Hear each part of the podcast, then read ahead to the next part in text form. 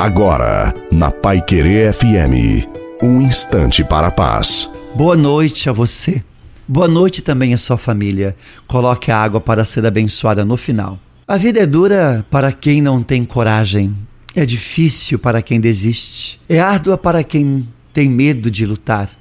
Milagres acontecem para quem tem fé, e isso é fato.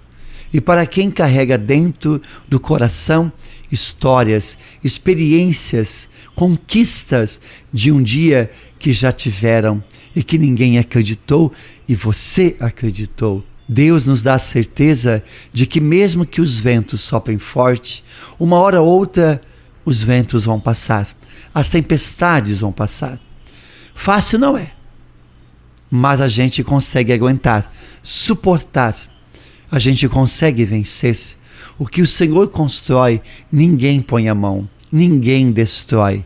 Portanto, te peço, vai na tua força, vai na tua fé e não desista jamais de batalhar por aquilo que você quer. Siga em frente, porque Deus está contigo.